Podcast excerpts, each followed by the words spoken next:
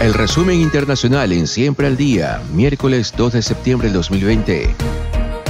Estados Unidos llevó a cabo el miércoles un lanzamiento de prueba de un misil balístico intercontinental Minuteman 3, dotado de una ojiva de reentrada múltiple con capacidad para varios proyectiles nucleares guiados, informa Interfax. El lanzamiento del misil desprovisto de su carga se realiza para verificar el estado de preparación de las armas de disuasión nuclear del país, señaló el comandante de ataque global de la Fuerza Aérea de Estados Unidos. El misil fue lanzado a las 0 horas con 3 minutos hora de la costa oeste de Estados Unidos desde el silo de lanzamiento en la base de la Fuerza Aérea en Vandenberg, California. Según los datos facilitados, las ojivas de entrenamiento del misil volaron 6.760 kilómetros, impactaron contra los objetivos programados en el campo de pruebas estadounidense en el atolón de Kwajalein, que forma parte de las Islas Marshall en la parte central del Océano Pacífico. La prueba se produce casi un mes después el último lanzamiento de un Minuteman 3 desarmado desde la misma base.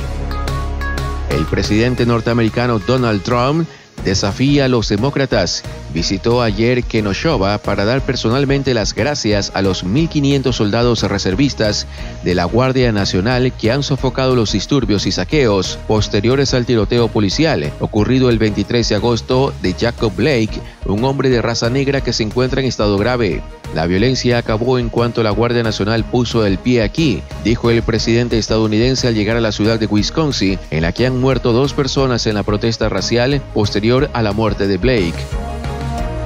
Mientras que en Rusia, el experto Sergei Tazarenko señala que Occidente vive solo por las reglas. En vísperas del inicio de los ensayos clínicos posteriores al registro de la vacuna rusa Sputnik V contra el coronavirus, el médico jefe adjunto del hospital número 52 en Moscú, Sergei Tazarenko, mencionó una investigación publicada en la revista Nature que reveló una disminución significativa de la mortalidad en pacientes graves al usar la dexametasona, un esteroide antiinflamatorio de bajo costo. Taxarenko respondió por qué no hubo estudios rusos sobre este fármaco, a pesar de que ya se está usando activamente en los hospitales de Rusia para tratar el COVID-19, simplemente seguimos un camino un poco diferente al del mundo occidental.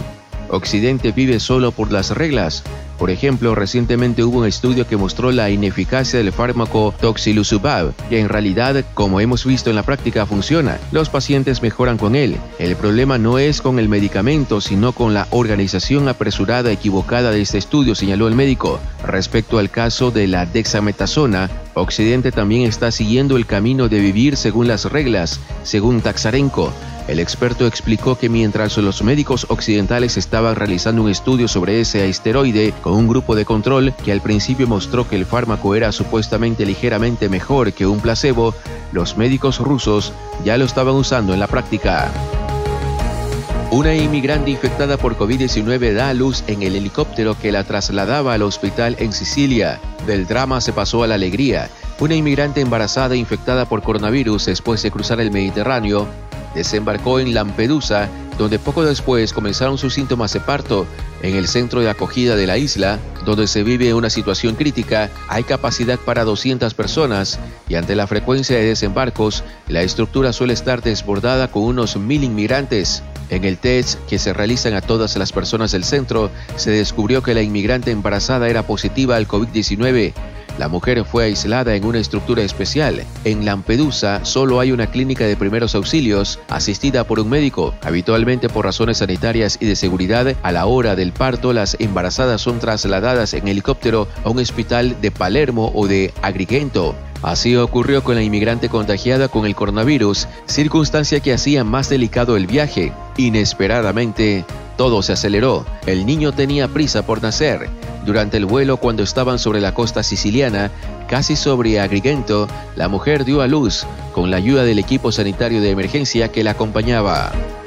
En Irán, el luchador iraní Najib Askari, de 27 años, fue condenado a 77 latigazos y dos condenas de muerte por el régimen iraní. El motivo, participar en protestas pacíficas contra su gobierno, una manifestación legal que el mismo gobierno de Irán aceptó su celebración. Denunciaron en las redes sociales que se han hecho eco de la sentencia.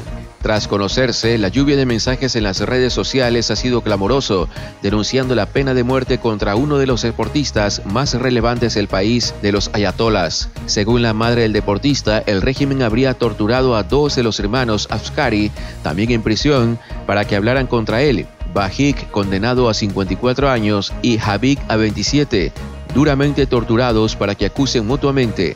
Bajik ha intentado quitarse la vida. Finalmente, las compañías Facebook y Twitter denunciaron que han eliminado varias cuentas falsas rusas vinculadas a la Agencia de Investigación de Internet IRA, según sus siglas en inglés, de Rusia, que impulsan una página web de Facebook News llamada Peace Data, Facebook afirmó en un comunicado que su equipo encontró y eliminó alrededor de una docena de campañas engañosas relacionadas con personas asociadas con la IRA. La compañía también indicó que durante agosto eliminó 13 cuentas y dos páginas de la plataforma asociadas con actividades de la IRA, pero subrayando que no tuvieron mucho éxito en la red social. Asimismo, Facebook asegura que la IRA, Agencia de Investigación de Internet, engañó a periodistas independientes para que escribieran historias su nombre y subrayó que está trabajando para avisar a las personas que fueron contactadas por la red.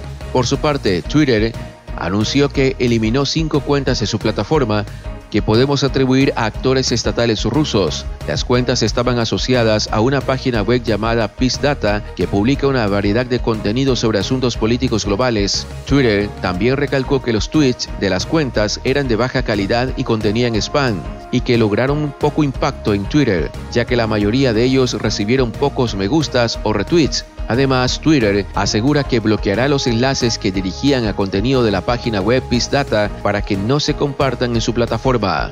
Tanto Facebook como Twitter afirman que comenzaron su investigación basándose en información recibida por parte del FBI sobre la actividad de IRA en las plataformas. Este fue el resumen internacional para siempre al día.